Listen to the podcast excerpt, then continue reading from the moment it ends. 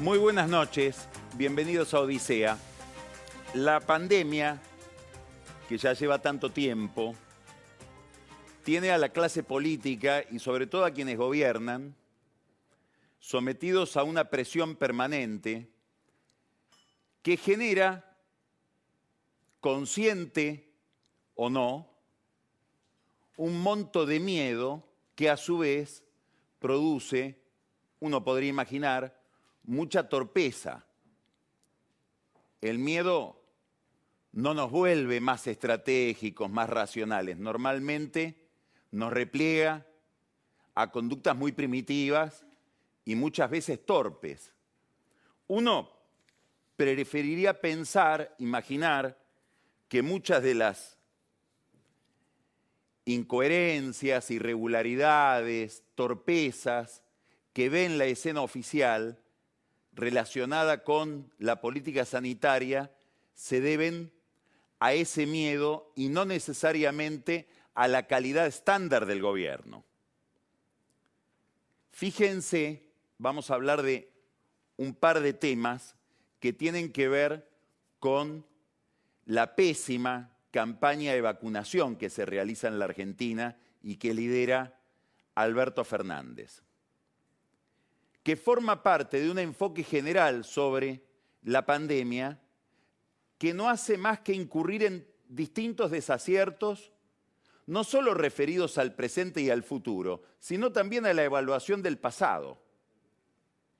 Vamos a poner un ejemplo. Este fin de semana, el presidente concedió una entrevista muy interesante y llena de curiosidades y de frases llamativas, algunas insólitas, a la cadena CNN, a la versión española, en un programa que conducen Mauricio O'Donnell y Ernesto Tenenbaum. En esa entrevista, él se ufana, el presidente, Alberto Fernández, de haber sido premonitorio, de haber visto todo por anticipado. ¿Por qué? Explica él, porque yo estoy siempre mirando a Europa. Y ahí encuentro una especie de espejo predictivo. Gracias a que miro a Europa, puedo anticipar lo que viene y conducirlo correctamente. Miremos un gráfico del comportamiento del virus en Europa. Esto es de un sitio que se llama All World in Data y toma, en este caso, el COVID en la Unión Europea, que es a donde está mirando Alberto Fernández todo el tiempo. Este pico de contagios es del 17 de noviembre del año pasado. Él seguramente lo estaba mirando. Pero ese día, o esa noche, después de idas y venidas y de muchísimas irregularidades, se termina de aprobar el presupuesto nacional en la Argentina sin prever partidas con programas especiales para una segunda ola porque esa segunda ola, que es esta, que él seguramente estaba viendo, no iba a venir en la Argentina. Y no iba a venir porque la campaña de vacunación, cuyo primer contrato se había sellado 11 días antes, se firma el 6 de noviembre, la noche en que se aprueba la ley de vacunas, la vacunación nos iba a salvar de esta segunda ola que sí tuvieron los europeos. Las vacunas, cuya adquisición se firmó en un convenio entre el laboratorio AstraZeneca y el Ministerio de Salud, en aquel momento al mando de Ginés González García, el 6 de noviembre, es decir, 11 días antes de la aprobación del presupuesto sin, sin previsión de que hubiera de que fuéramos a necesitar programas como el IFE, como el ATP, asistir a empresas, etcétera, porque no iba a haber una segunda ola, en aquel momento se firmó ese convenio por la compra de 22 millones de dosis al laboratorio AstraZeneca, con el que estaba muy entusiasmado Alberto Fernández y estaba muy entusiasmado Ginés González García, porque la parte de producción industrial de la vacuna, no la investigación, se iba a realizar en la Argentina por parte del laboratorio Map Science de su amigo Hugo Sigman. 22 millones de vacunas, de las cuales se pagó por adelantado el 60%. No llegaron en enero, no llegaron en febrero, no llegaron en marzo. Pero el convenio, que fue modificando, procrastinando la entrega de vacunas, todo se demora, la negociación con los, con los eh, bonistas privados, la negociación con el fondo, también la entrega de vacunas, preveía ese convenio que en abril iban a llegar a la Argentina, desde un laboratorio que las envasaba en México, 2.800.000 vacunas. Y en mayo, 4 millones. O sea que nosotros hoy ya íbamos a contar tarde, pero inseguro, con 6.800.000 vacunas de AstraZeneca, elaboradas acá por Sigman y envasadas por Liomont, que es un laboratorio que no estaba en condiciones de envasar nada, por eso todo se demora, en México. De esas 2.800.000 vacunas, que forman parte de los 2 millones que se pagaron por adelantado en un 60%, hoy llegaron las primeras 800.000. Y el gobierno festeja y comunica que hoy llegó desde Miami un avión con las 800 vacunas las 800.000 vacunas, perdón, que forman parte de esos 22 millones prometidos por AstraZeneca, por Sigman, por los mexicanos, y por cuya ausencia nadie dio todavía una explicación.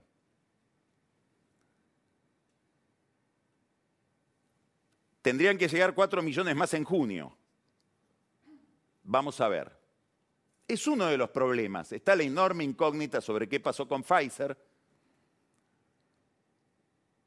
Patricia Bullrich dice que Pfizer fue obligada a tener que acordar con Sigman producir las vacunas Pfizer acá para poder venderlas. Había 14 millones, entre 12 y 14 millones de vacunas previstas para la Argentina por parte de ese laboratorio. Ahora Pfizer dice que eso no es verdad. Después lo vamos a hablar todo detenidamente con Pancho Olivera, que se ha con el tiempo especializado y tiene una gran cobertura sobre este tema de la vacunación en la Argentina.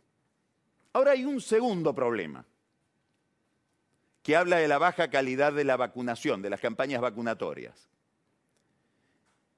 Y es que, aun donde hay vacunas, muchas veces no se aplican.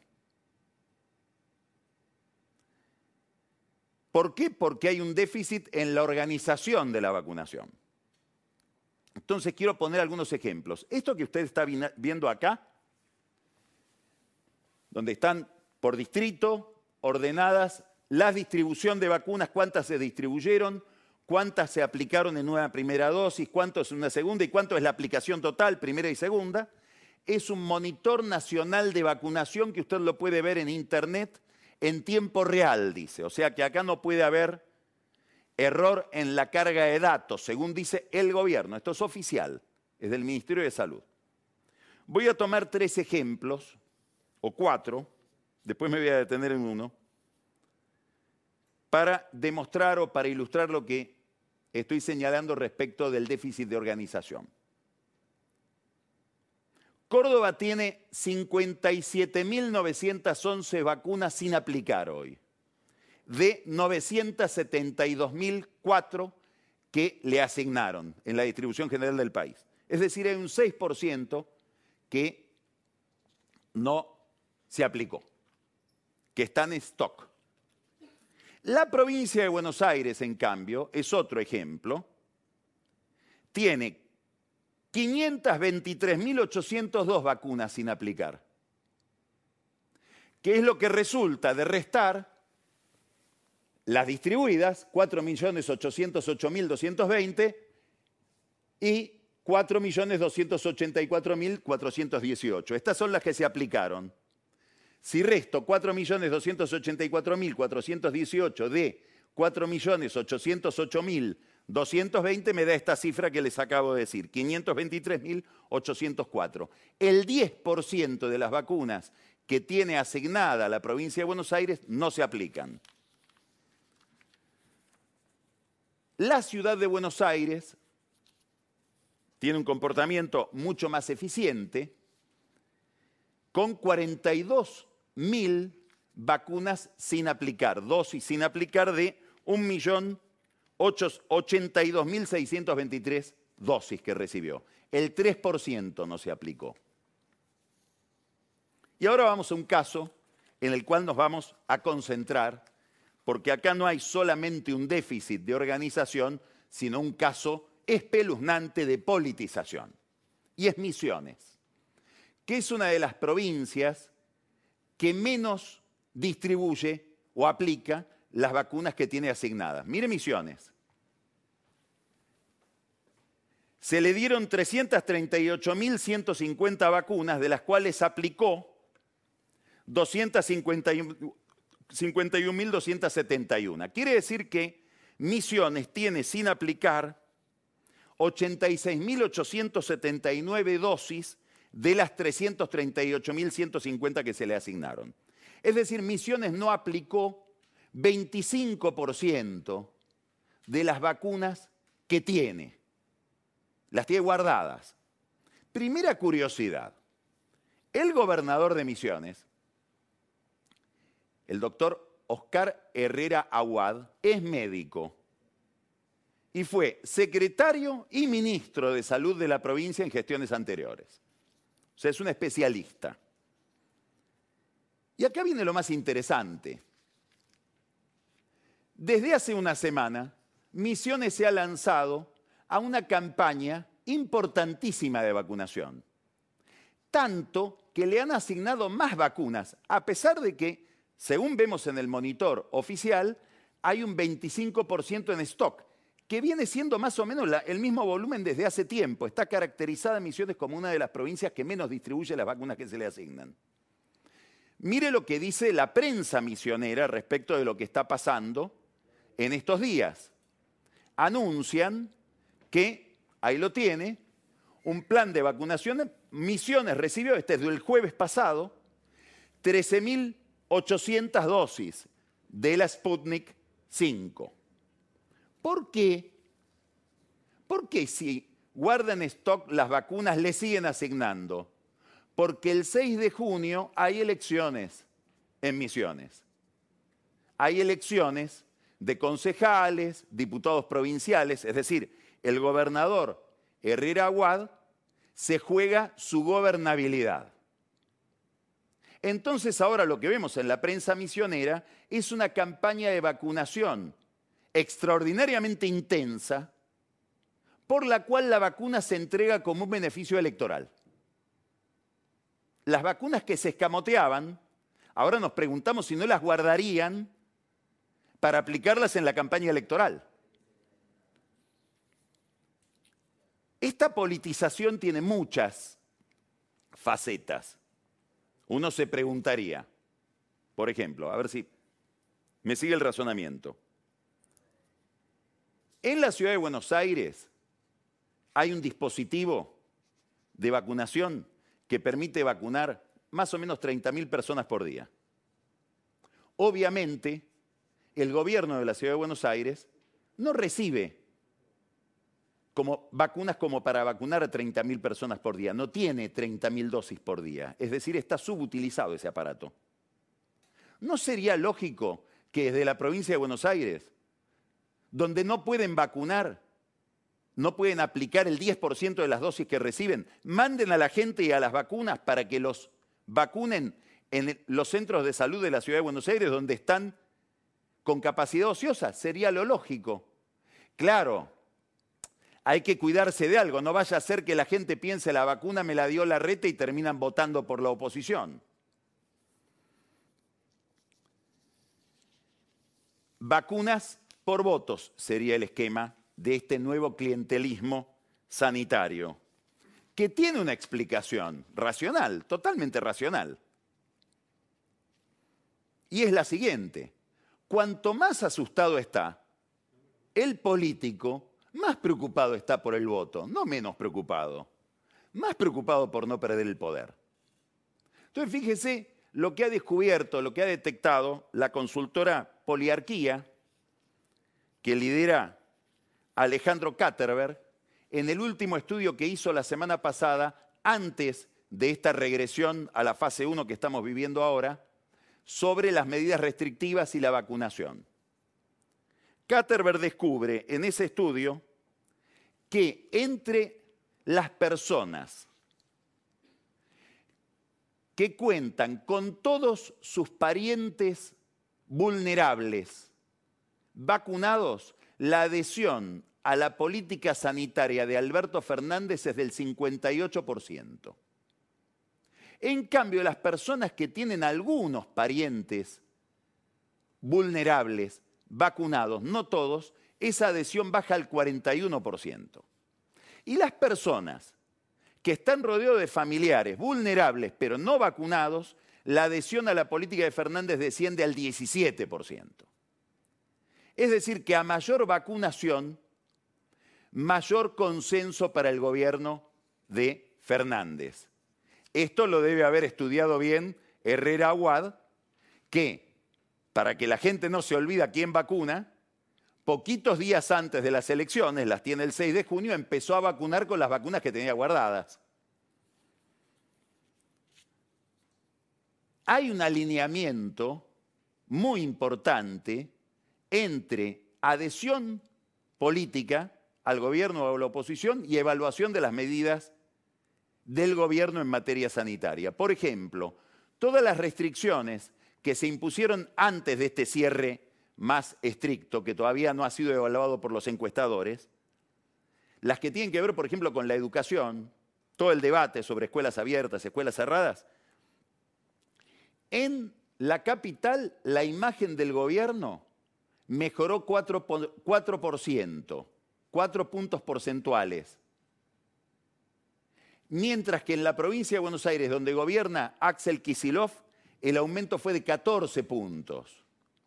Se entiende ahora por qué Kisilov ha hecho de esta campaña de encierro una bandera, porque le va bien con los votos, en la medida en que no hay vacunas.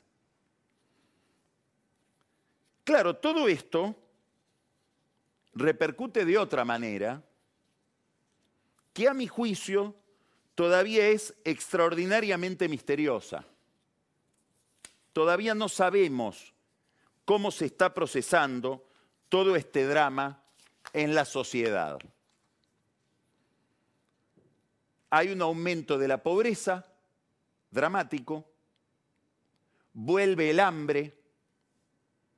En esta segunda oleada, como dijimos, el gobierno, mirando a Europa, no pudo mirar ni siquiera el conurbano y no previó una asistencia especial, no pueden mirar sectores enteros de la economía que se hunden, después lo, va a hablar de esto Marcos Buscalia. Interesante esto, mirarlo a la luz de la política fiscal, ahora vamos a hablar de esto. Lo que pase por dentro de la sociedad, el procesamiento invisible de todo este drama todavía es una incógnita, que tiene alarmados a muchos políticos. Si uno mira el vecindario, es razonable esa alarma. Estalló Colombia por razones que siempre son anecdóticas. Entre otras cosas, un paquete fiscal que incluía, esto valga en consuelo, digamos, los disparates no son solo argentinos, incluía un, un impuesto especial en plena pandemia que imaginó el presidente Duque a los servicios fúnebres, por el cual impuesto Duque iba a recaudar más o menos la friolera de un millón de dólares. Bueno, pobreza, desempleo, empresas quebradas, disparates oficiales, estalla Colombia. Hay que mirar la elección en Chile, que habla de otros alineamientos políticos y como que se hubiera trasladado a la elección em, por constituyentes y a la elección por la alcaldía de Santiago el malestar que ya veíamos y que produjo prácticamente la caída del gobierno de Piñera antes de la pandemia el año pasado. Madrid tuvo otro tipo de manifestación, una derrota fenomenal del, centro izquierda y de la izquierda en Madrid a manos del PP por el reclamo de libertad en los movimientos. Hay quienes están mirando esto con preocupación. Y yo remarcaría acá un episodio muy importante que ocurrió en América Latina en los últimos días. Concretamente nos enteramos el viernes. El viernes, Lula da Silva tuiteó que el 12 de mayo se había reunido a almorzar en la casa de un amigo común que fue ministro de ambos con Fernando Enrique Cardoso. Estamos hablando de las dos figuras máximas de lo que se harían alineamientos ideológicos en Brasil más allá de Bolsonaro. ¿Qué temen? Temen que haya una caída más brutal que las que está protagonizando hoy Bolsonaro en las encuestas, que está en un piso del 24% de adhesión, y que combinado eso con el malestar que produce una pandemia muy mal administrada, se produzca una regresión de pronóstico reservado en la democracia de Brasil. Entonces dice, hablemos pactemos, razonemos el futuro, tendamos una red de seguridad política. Eso es imposible de ser pensado hoy en la Argentina, donde el gobierno y la oposición no solo no se comunican, sino que están en un estado permanente de agresividad, de ruptura. Están metidos, como diría Borges, en lo cotidiano, en la batalla. Esta ruptura entre gobierno y oposición, que los muestra como aislados del drama general, es un problema principal para Martín Guzmán. ¿Por qué? Porque Guzmán quiere acordar ya con el Fondo Monetario Internacional. En contra de lo que piensa Cristina Kirchner y todo el círculo que la rodea, que desearían acordar o llevar esa discusión para después de las elecciones, Guzmán entiende que es mucho más ventajoso para él hacerlo ahora, de aquí a dos meses. ¿Por qué?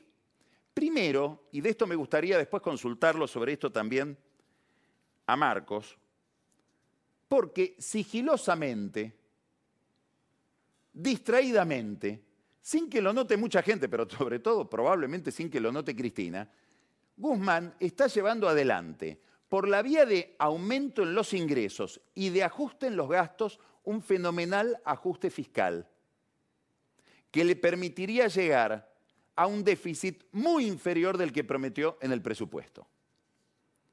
Y al mismo tiempo está llevando adelante un ajuste monetario. Es como si Guzmán fuera adquiriendo el rostro del último tramo del gobierno de Macri. Esto es especialmente interesante porque subraya, en un momento de ajuste fiscal, la ausencia de programas para asistir a los que son víctimas de las nuevas restricciones establecidas por el presidente. Es decir, la sociedad vuelve a fase 1 y el ministro sigue con su calculadora pensando en cuál va a ser el mayor ajuste o la, la mayor reducción de déficit que va a tener para ofrecerle a los organismos con los que está negociando. Es lógico que haya una discusión interna entonces. La segunda razón que le aconseja a Guzmán dejar de procrastinar y hacer ahora el acuerdo es evitar un default con el Club de París,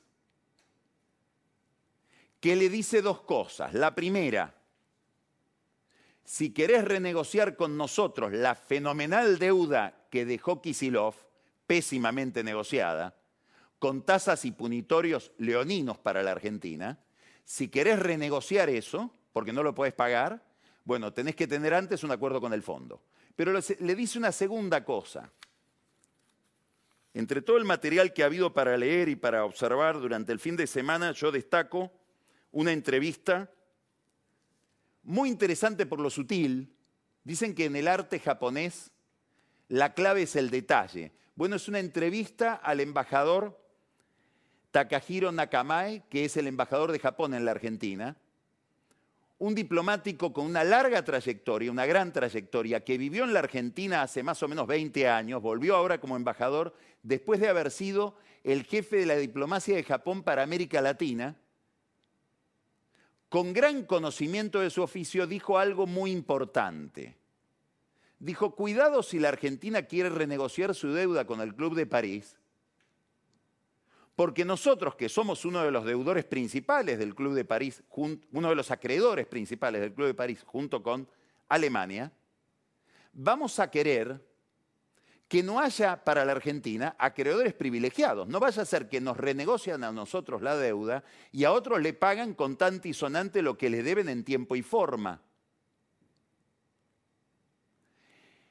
El periodista que le hace la entrevista en el, diario AR, que es un diario que se puede leer en la web, Alejandro Rebocio, le dice, ¿usted está hablando de China? ¿Usted está diciendo que a ustedes les van a pedalear la deuda y a los chinos les van a pagar al contado? Y diplomático al fin, Nakamae dice, prefiero no dar nombres. Pero dice algo más, muy elemental, obvio, es importantísimo para tener en cuenta, porque en el debate sobre este tema habitualmente no se tiene en cuenta. Dice, nuestra plata, la plata que le prestó el fondo a la Argentina, es plata de nuestros contribuyentes. Y habría que agregar lo que él no dijo, que también votan. Entonces tenemos todo el derecho a ser muy exigentes con el deudor. Bueno, hoy hay un problema porque el gobierno, hasta donde se sabe, con un viaje agendado por el presidente a China, no tiene previsto renegociar créditos bilaterales con China por obra pública que se negociaron durante el gobierno de Cristina Kirchner y durante el gobierno de Macri. Es todo un problema para las potencias que hoy quieren negociar en el Club de París que dicen, si nos vas a pedalear a nosotros, pedalea también a los chinos. No hay que explicar que entre Japón y China hay muchísimas tensiones sobre todo en el mar de la China, y que a esas tensiones se suma Estados Unidos, que tiene una línea de continuidad muy marcada de enfrentamiento con China, sobre todo en el terreno económico y comercial. En esa pelea está la Argentina y ahí está en el centro Guzmán. Hay otra dificultad con la que se encuentra Guzmán y que no tiene que ver ya con el Club de París, tiene que ver con que el fondo, como el acuerdo que él pretende, implicaría a varios gobiernos después para cumplirlo, porque es un acuerdo que en su línea temporal sobrepasa al gobierno de Fernández, le pide un acuerdo con la oposición. Y ahí volvemos a la distancia que hay en, en la Argentina entre la posibilidad de cualquier acuerdo político, porque el acuerdo de Brasil no es un acuerdo del gobierno con la oposición, es justamente un acuerdo opositor frente a un gobierno que está aislado. En la Argentina, este tipo de conversación no solamente es cada vez más difícil, sino que además está muy dificultada y casi que caminamos en sentido contrario. El último episodio tiene que ver con la decisión del oficialismo, liderado en la Cámara de Diputados por Sergio Massa, de someter a discusión, de someter a consideración la reforma de la ley de Ministerio Público, tema del que se habló toda la semana pasada, hablamos acá detenidamente de ese problema, vamos a hablar después con la doctora Eugenia Talerico sobre este tema. Finalmente no se pudo tratar porque no hubo quórum, después de un gran esfuerzo de la oposición por conseguir que no hubiera quórum, pero quedó el dictamen. El gobierno ahora tiene un dictamen para conseguir una ley que le permitiría, por distintas razones, controlar a los que investigan, sobre todo a los que investigan la corrupción. Y ahora faltaría que en algún momento logre el oficialismo dar quórum, conseguir el quórum para aprobar ese dictamen que se consiguió el martes pasado. Hubo una gran discusión en el Congreso, en la Comisión de Asuntos Constitucionales y Justicia que se reunieron en conjunto, y lo más interesante, desde la Casa Rosada, escuche bien esto, desde la Casa Rosada, miraban esa discusión por vía digital y aplaudían a los opositores, no a los que defendían la posición del gobierno o supuestamente del gobierno. Pareciera que al sector ligado a Alberto Fernández, sobre todo aquellos que tienen mayor sensibilidad por los temas institucionales, que se ven mucho más reflejados en la posibilidad de designar a un procurador, a un jefe de los fiscales en conjunto con la oposición, Rafecas, por ejemplo, que fue postulado por el gobierno, que hacerlo solo como un jefe de fiscales faccioso, solo oficialista, a esa gente le gusta que patine el proyecto de Cristina en el Congreso. Y esto inspira, obviamente, en el kirchnerismo y probablemente también en Cristina Kirchner, una pregunta que debe ser muy inquietante, una fantasía desagradable, que es la siguiente. A ver, Alberto Fernández, miremos desde que llegó hasta ahora, piensa Cristina, ¿eh? podría pensar Cristina. ¿Cuánto ha hecho por resolver mis temas judiciales? ¿Los querrá resolver? ¿O en su ecuación de poder, mientras mira a Europa, se hace el tonto y me tiene apestillada por lo que ella cree que es el lofer? ¿Continúa ese lofer bajo el gobierno de Fernández? Es una interesantísima pregunta inquietante si uno está en el pellejo de Cristina y su familia, a la que no le debe gustar que en la Casa Rosada haya funcionarios festejando que el proyecto por ahora para dominar a los fiscales no obtuvo quórum y patinó hasta nuevo aviso. Desde el sector de Cristina Kirchner se convoca ahora a una caravana para mañana veremos cuánta gente va, una caravana para ir a reprochar a la Corte por este sistema de cosas que ella considera persecutorio y que cree, el kirchnerismo, tiene que ver exclusivamente con la experiencia Macri. Es decir, para Cristina y su grupo, durante el gobierno de Macri se montó una maquinaria persecutoria usando sobre todo los servicios de inteligencia para hostigar a la oposición. Es cierto que durante el gobierno de Macri el manejo de los servicios de inteligencia fue un desastre, que hicieron calamidades, que se están juzgando en la justicia. Es cierto que se persiguió opositores, se persiguió periodistas, se persiguió inclusive gente del propio gobierno de Macri. Lo que es un disparate es pensar que eso lo inventó Macri. En esto Macri fue un heredero ejemplar del gobierno de Néstor Kirchner. Y si uno quiere demostrarlo, bastaría mirar lo que pasó el miércoles pasado al mediodía en el Hotel Four Seasons, acá en la ciudad de Buenos Aires, Posadas y Cerrito. Ese mediodía del miércoles pasado se, festejó en el Four Seasons un cumpleaños. Seguramente a Cristina Kirchner ya le deben haber informado de todo esto. Y si no lo hicieron, le informan mal. El cumpleaños de un señor que se llama Lucas Nehamkis, que no sería conocido ni relevante si no fuera porque es una especie de secretario privado de Antonio Stiuso, que fue el tenebroso líder de los espías, el que manejaba la entonces Secretaría de Inteligencia durante el gobierno de Néstor Kirchner.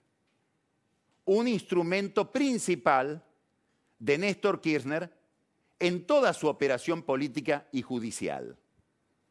Tan importante que cuando Cristina Kirchner quiso desprenderse de este uso, porque la estaba ya hostigando a ella, le pidió a los jefes de la Secretaría de Inteligencia entonces y Casuriaga y Larcher, échenlo. Y dijeron, no, señora, preferimos irnos nosotros. Y se fueron. Y lo echó Parrilli. Cumpleaños del secretario de Estiuso, que parecía el cumpleaños de Estiuso en realidad, porque la gente iba a besarle el anillo a Estiuso. ¿Qué gente? Funcionarios del gobierno, jueces y fiscales federales y todo tipo de valijero. Una especie de mezcla del mundo institucional, de gente del Poder Ejecutivo y de gente muy opaca del submundo. Además de todo esto, había algunos amigos de Nehamkis. Estaba el juez Mariano Borinsky, juez de casación. Estaba el camarista federal Mariano Llorens.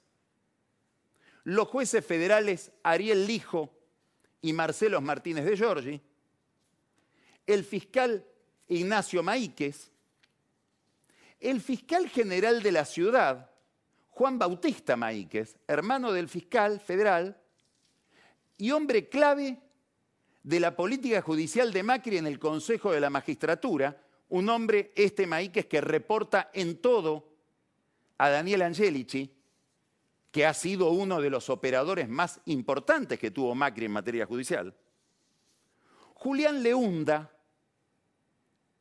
que es alguien muy poco conocido, que pertenece al riñón del grupo Indalo, un hombre de Fabián de Sousa, estos que ahora están siguiendo la causa contra Rodríguez Simón, pero que de ser el hombre clave de Fabián de Sousa pasó a ser un hombre clave de Alberto Fernández. Y es hoy uno de los principales funcionarios de su equipo de asesores. Estaba ahí también, departiendo con este uso. Adrián Cochen, una especie de operador, no sé cómo llamarle, que trabaja para Eskenazi, trabaja para Sigman, trabaja para Alberto Fernández, trabaja para el gobernador Mansur, ya no sabe ni para cuánta gente trabaja. Alejandro Olmos, líder del grupo Crónica, muy ligado a la UOM, que ahora quiere quedarse con Telefónica en Uruguay y después con Telefónica de Argentina.